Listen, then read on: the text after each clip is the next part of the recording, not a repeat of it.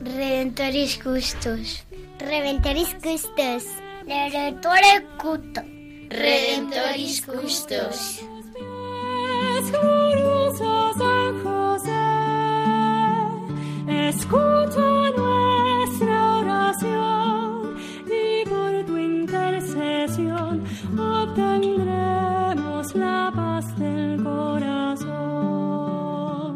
Comienza Redemptoris Custos, dirigido por el Padre Leocadio Posada.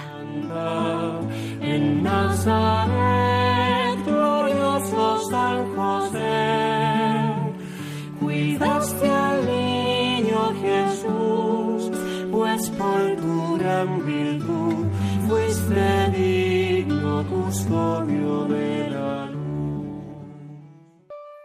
Del Evangelio según San Mateo. José, hijo de David, no temas recibir a María, tu esposa, pues lo concebido en ella es obra del Espíritu Santo. Dará a luz un hijo, y le pondrás por nombre Jesús, porque él salvará a su pueblo de sus pecados.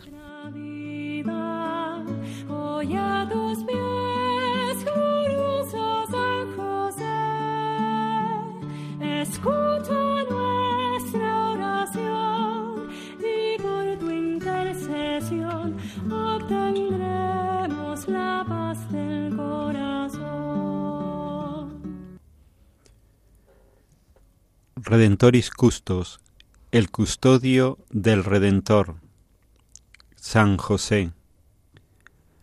A todos aquellos que en estos momentos estáis en sintonía con Radio María, os saludamos. Queremos compartir con vosotros este rato de acercarnos a este sencillo, humilde y valiente hombre, el hombre en el cual la Santísima Trinidad confió, el hombre en el cual nuestra Madre la Virgen María depositó toda su confianza,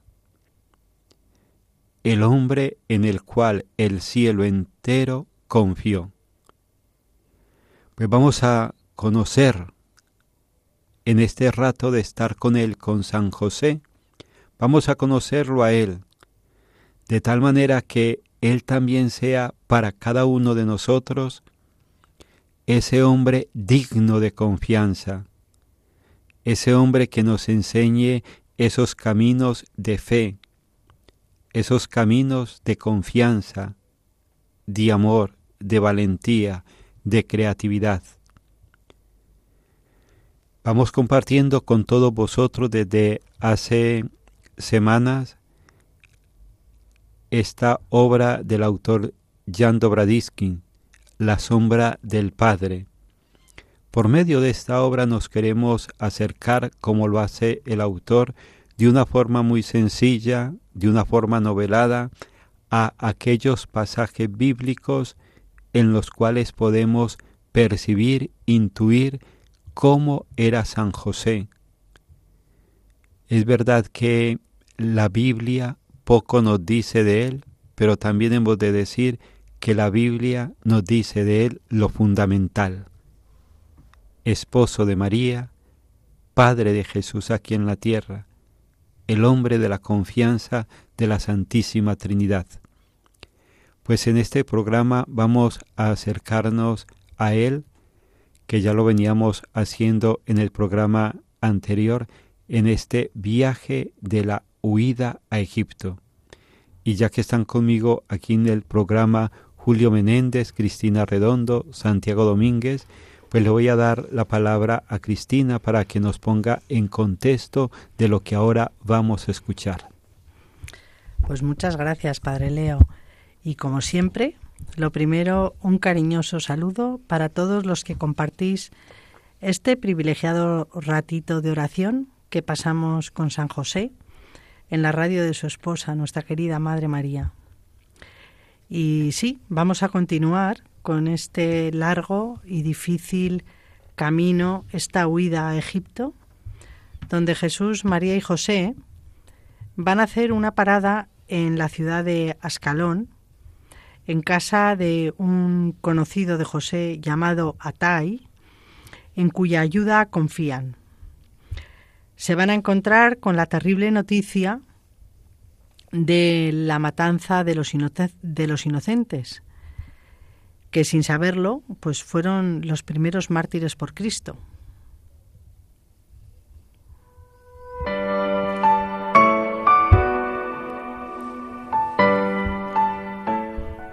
A la mañana siguiente de su llegada a Ascalón, José se fue al mercado. Quería comprar comida e informarse sobre el camino a seguir. Paseaba entre los puestos cuando llegaron repentinamente a sus oídos unas palabras que le afectaron profundamente. Regresó a casa de Atai lleno de inquietud. Estaba sentado, abatido por estos pensamientos. No los compartió con Miriam, no quería alarmarla. Había en él otros sentimientos poco claros. Pero se ve que Miriam notó por su aspecto y su conducta que había sucedido algo poco común. No le preguntaba.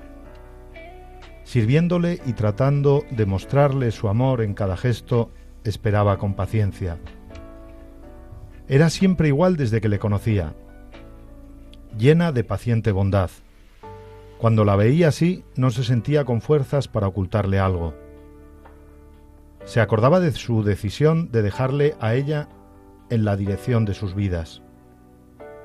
La llamó y en un susurro apagado le contó todo lo que había sabido por el pelirrojo. Ella le miraba con los ojos muy abiertos. Oh, Adonai, todos los niños varones, ellos vinieron a buscarle a él, seguro. Los ojos de Miriam corrieron hacia Jesús que jugaba sin ruido con un animalito que José le había hecho con un trozo de madera.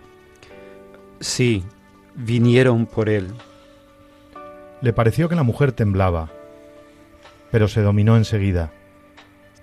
Su mano buscó la cabecita del niño sentado en el lecho. Sus dedos alisaron cariñosamente el pelo del pequeño. Tenemos que huir más lejos, tenemos que hacerlo, pero quizá no ahora. Me parece que es preferible quedarnos durante un tiempo en casa de Atai. No buscarán, nos buscarán sin fin. Haremos lo que decidas. Qué pena me dan esas madres, esos padres. Es un dolor terrible el más terrible. Muchas, muchas veces pienso en Abraham y en Sara. Ahora los dos miraron al niño. El Altísimo no lo podía querer. Él lo protegerá siempre. Miriam sacudió fuertemente la cabeza. No sé, José, no sé, y no quiero saber. Será lo que él quiera.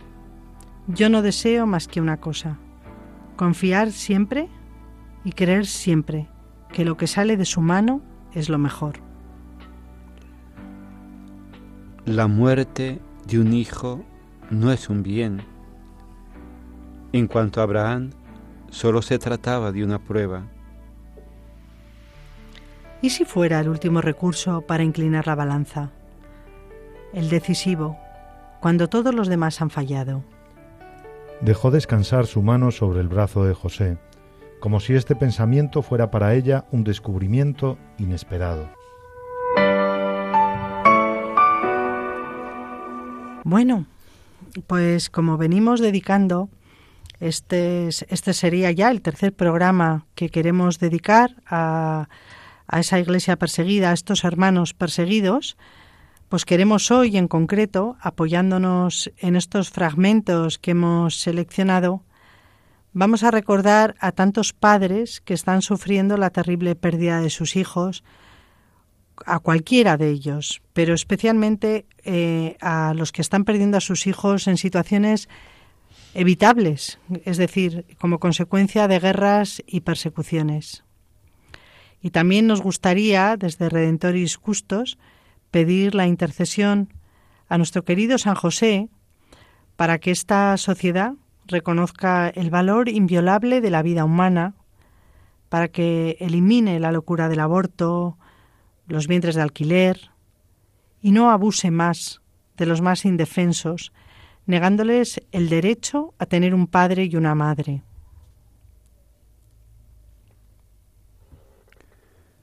Pues vamos a ir concluyendo esta primera parte del programa donde hemos visto a la Sagrada Familia en ese momento tan desconcertante, la muerte de los inocentes.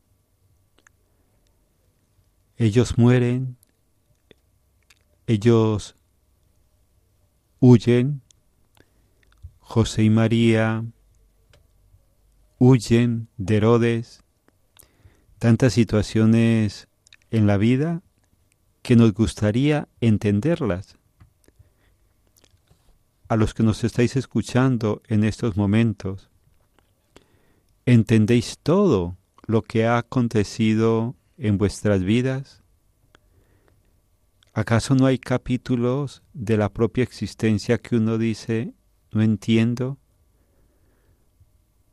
No entiendo por qué sucedió esto, por qué en estos momentos entendemos tanto sufrimiento que en la tierra hay, muerte de inocentes, desastres geográficos, y sin embargo, esa serena certeza que nos transmiten María y José, ese Él sabe, Él sabe muy bien cómo hace las cosas, cómo conduce la historia, cómo conduce nuestra propia historia. Da paz en el corazón el saber que aquello que nosotros no entendemos, el ser que más nos ama, que Dios, lo entiende. Nuestra lógica humana muchas veces se bloquea, se revela, protesta, porque no entendemos. Y con José y María comprendemos una cosa, no se nos pide entender, se nos invita a confiar, a confiar en cómo a través de ese acontecimiento humanamente irracional, como puede ser la muerte de los inocentes, allí se esté también tejiendo la historia de la salvación de la humanidad. A través de estos hermanos perseguidos de la iglesia perseguida de tanto sufrimiento, el poder creer que hay alguien que tiene poder para que ningún sufrimiento se pierda, que bien sabe Él cómo lo hila, cómo lo encaja en esa misteriosa historia de amor y de salvación que va tejiendo con cada uno de nosotros y con toda la humanidad. Desde esta canción que vamos ahora a orar, le pedimos a San José, a María, que nos ayuden a confiar contra toda esperanza. Él nos ama y todos los acontecimientos, por muy absurdos que parezcan, están en sus manos poderosas y amorosas.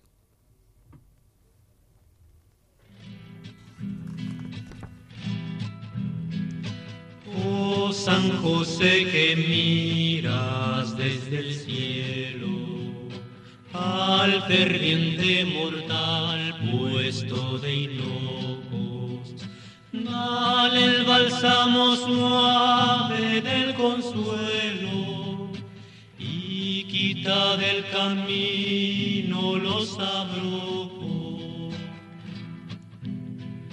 Tú que descansas en sitial de gloria, tú que en las preces del mortal escuchas, danos gracia y virtud, danos victoria en nuestras rudas y tremendas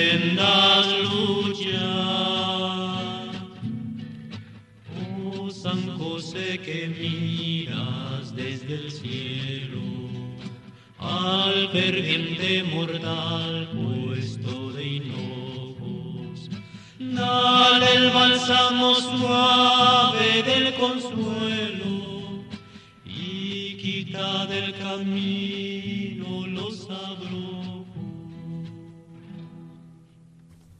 Pues le agradecemos a San José que nos tenga en este programa con Él, con nuestra Madre la Virgen María y Jesús. Qué grande ¿eh? el poder orar en todo momento y en todas las circunstancias, el poder hacer de este programa un rato de oración, no un programa donde podamos quedar satisfechos en nuestra curiosidad espiritual. No.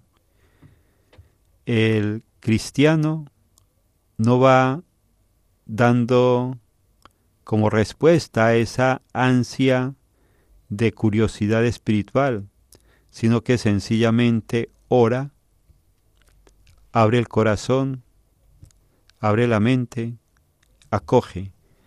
Y esto lo aprendemos de San José. Él nos enseña a acoger. Es el hombre que acoge, el hombre que acoge a Jesús, el hombre que acoge a María. Y si estamos aquí con vosotros, Julio Menéndez, Cristina Arredondo, Santiago Domínguez y quien les habla el Padre Leocadio Posada, estamos desde esta experiencia de haber acogido el don de la fe que Dios nos dio en el momento de nuestro bautismo y que queremos compartir con todos vosotros desde este sencillo programa Redentoris Custos. Pues vamos a continuar introduciéndonos en este momento de la vida de la Sagrada Familia, donde ellos están huyendo, se encuentran con la muerte de los inocentes y cómo eso ha ido afectando nuestras vidas, ¿no? Y por eso le pido a Julio y a Cristina, pues que de aquí nos compartan lo que para ellos ha supuesto el acercamiento a esta escena de la vida de la Sagrada Familia.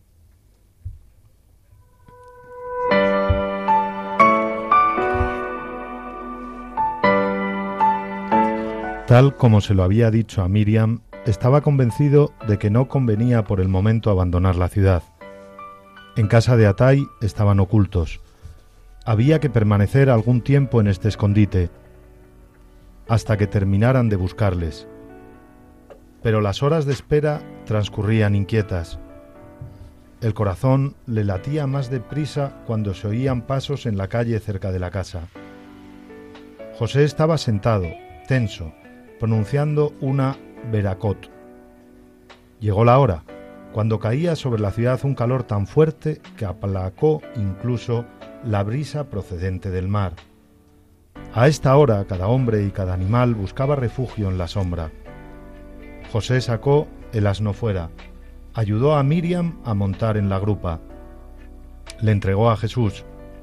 Todos se cubrieron la cabeza con unos pañuelos. Atai entreabrió el portillo y miró a ambos lados. La calle estaba desierta. José salió llevando el asno por la muserola. El perro seguía detrás con el rabo entre las patas. Por todas partes las callejuelas por las que pasaban aparecían vacías. Eran tan estrechas para impedir que los rayos del sol llegasen hasta el fondo. Pero, pese a la sombra, el aire canicular era asfixiante. A lo largo de las paredes algunas personas echadas estaban durmiendo. Cuando se acercaba a una esquina, José se paraba y con precaución asomaba primero la cabeza. Proseguía el camino cuando no se veía ningún movimiento en la calle. Consiguieron cruzar así todo el barrio judío.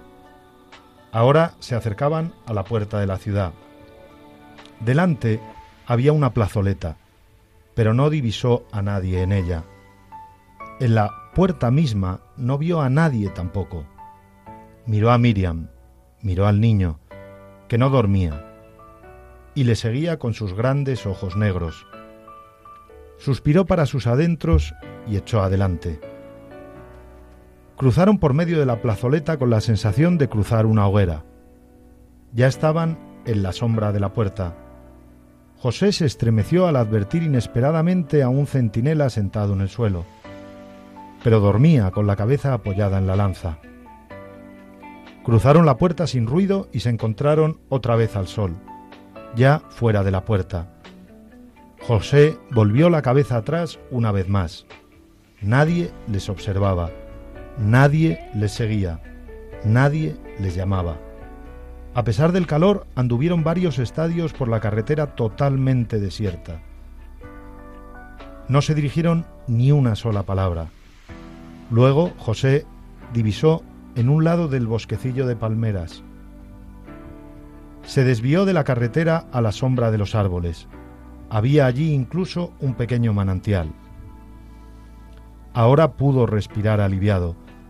Hasta entonces había caminado maquinalmente sin casi atreverse a respirar. Se sentía feliz y orgulloso. El plan dio resultado. Habían salido de la ciudad sin ser vistos. Lo que parecía tan difícil y peligroso resultó ser fácil y sencillo, pero refrenó de inmediato los sentimientos que le ensanchaban el pecho. No he sido yo, ha sido él. Yo soy la sombra que ha de ocultarse. Yo soy la sombra que ha de ocultar su omnipotencia no me puedo apropiar. Él no me pertenece. Ayudó a Miriam a apearse. Creo que debemos quedarnos aquí hasta el atardecer. Descansarás, dormirás. Por la noche seguiremos adelante, no por la carretera, sino por allí, bordeando las colinas el viaje puede ser duro, pero al clarear el día llegaremos al río, al río fronterizo. Está bien lo que decidas. Yo decido, pero Él nos guía. Por eso hemos escapado del peligro. Así es, como dices, y siempre ocurre así. ¿Te duele ser solo una sombra? Oh, José, cada una de tus fatigas y preocupaciones son fatigas y preocupaciones de un Padre verdadero. Él te necesita de verdad. Él es así. Todo lo puede hacer solo y sin embargo quiere nuestra participación.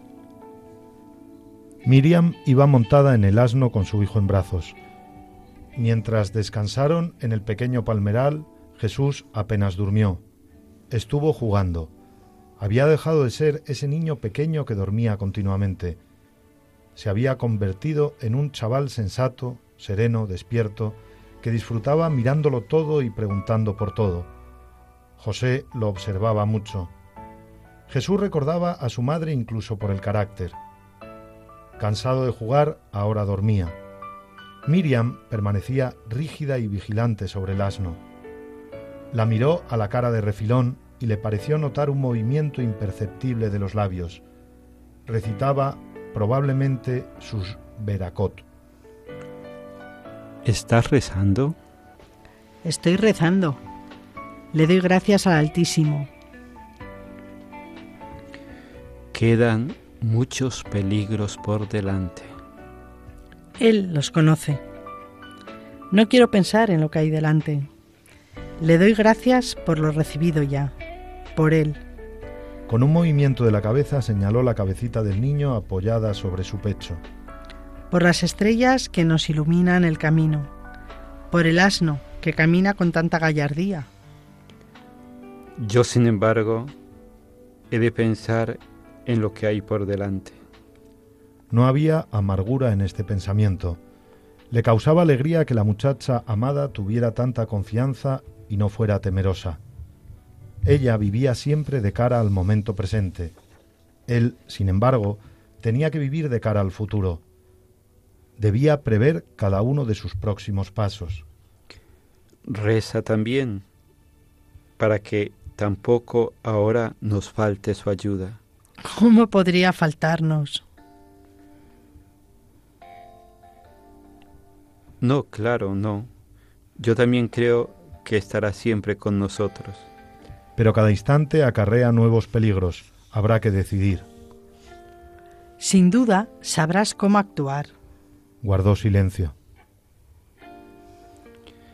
Ella tiene razón, puesto que él me ha encomendado hacer el papel de padre. Está indudablemente a mi lado, pero yo no lo percibo. Los temores me asaltan continuamente, la sensación de impotencia. Nunca sé con certeza si el camino escogido es el que debería haber tomado. Sintió sobre su brazo la caricia de la mano de Miriam. Te preocupas tanto por nosotros. Por ti también tengo que dar gracias continuamente. Me preocupo dentro de mis capacidades, pero cuando llegue el momento decisivo, Él coge la rienda de mis manos en las suyas. La mano de la mujer se apoyó en su brazo con más fuerza. Se comporta como padre, no solo suyo, indicó a Jesús, sino también tuyo y mío. Seguían avanzando bajo la bóveda del cielo incrustada de estrellas. Los caminos que tomaban estaban desiertos. Pasaban por aldeas dormidas. En medio de los montes ladraban los chacales y sus ojos relucientes les acompañaban sin cesar. Llegaron a Egipto tras una caminata agotadora a través del desierto, durante la cual pensaron a veces que no llegarían nunca. Luego encontraron gente y para conseguir comida tuvieron que venderles el asno. Cuando entraron en Egipto eran pobres, carentes de todo recurso.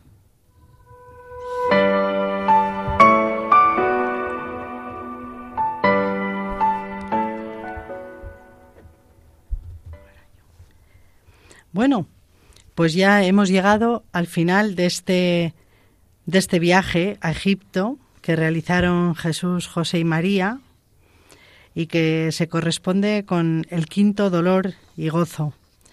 Y a mí, pues desde aquí me gustaría cerrarlo con dos cosas.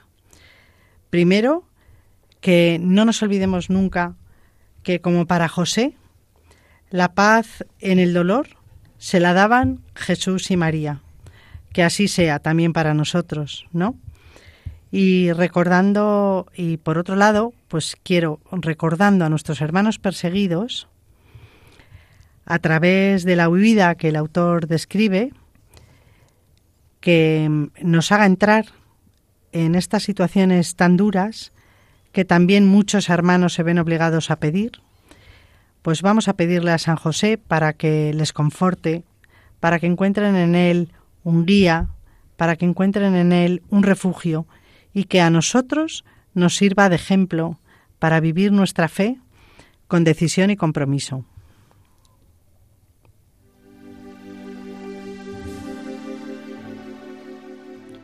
San José, fiel custodio de Jesús y de María, humilde colaborador de la Santísima Trinidad, ayúdanos a cuidar la fe, la esperanza y la caridad de nuestro corazón, cuidar el don del bautismo, y a nuestro cuerpo como templo de Dios. Cuidar con ternura y esmero a nuestros familiares y amigos. Cuidar a los niños, los ancianos, los pobres y a la creación. Cuidar el silencio, la paz, la paciencia y el buen humor en nuestro interior. Cuidar el estudio y el trabajo como dones de Dios. Cuidar en la Iglesia, nuestra Madre, la misericordia, la unidad y la misión. Amén.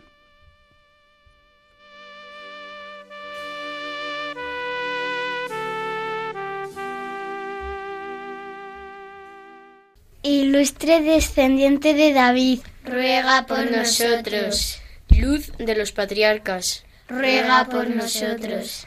Modelo de los trabajadores, ruega por nosotros. Esposo de la Madre de Dios, ruega por nosotros.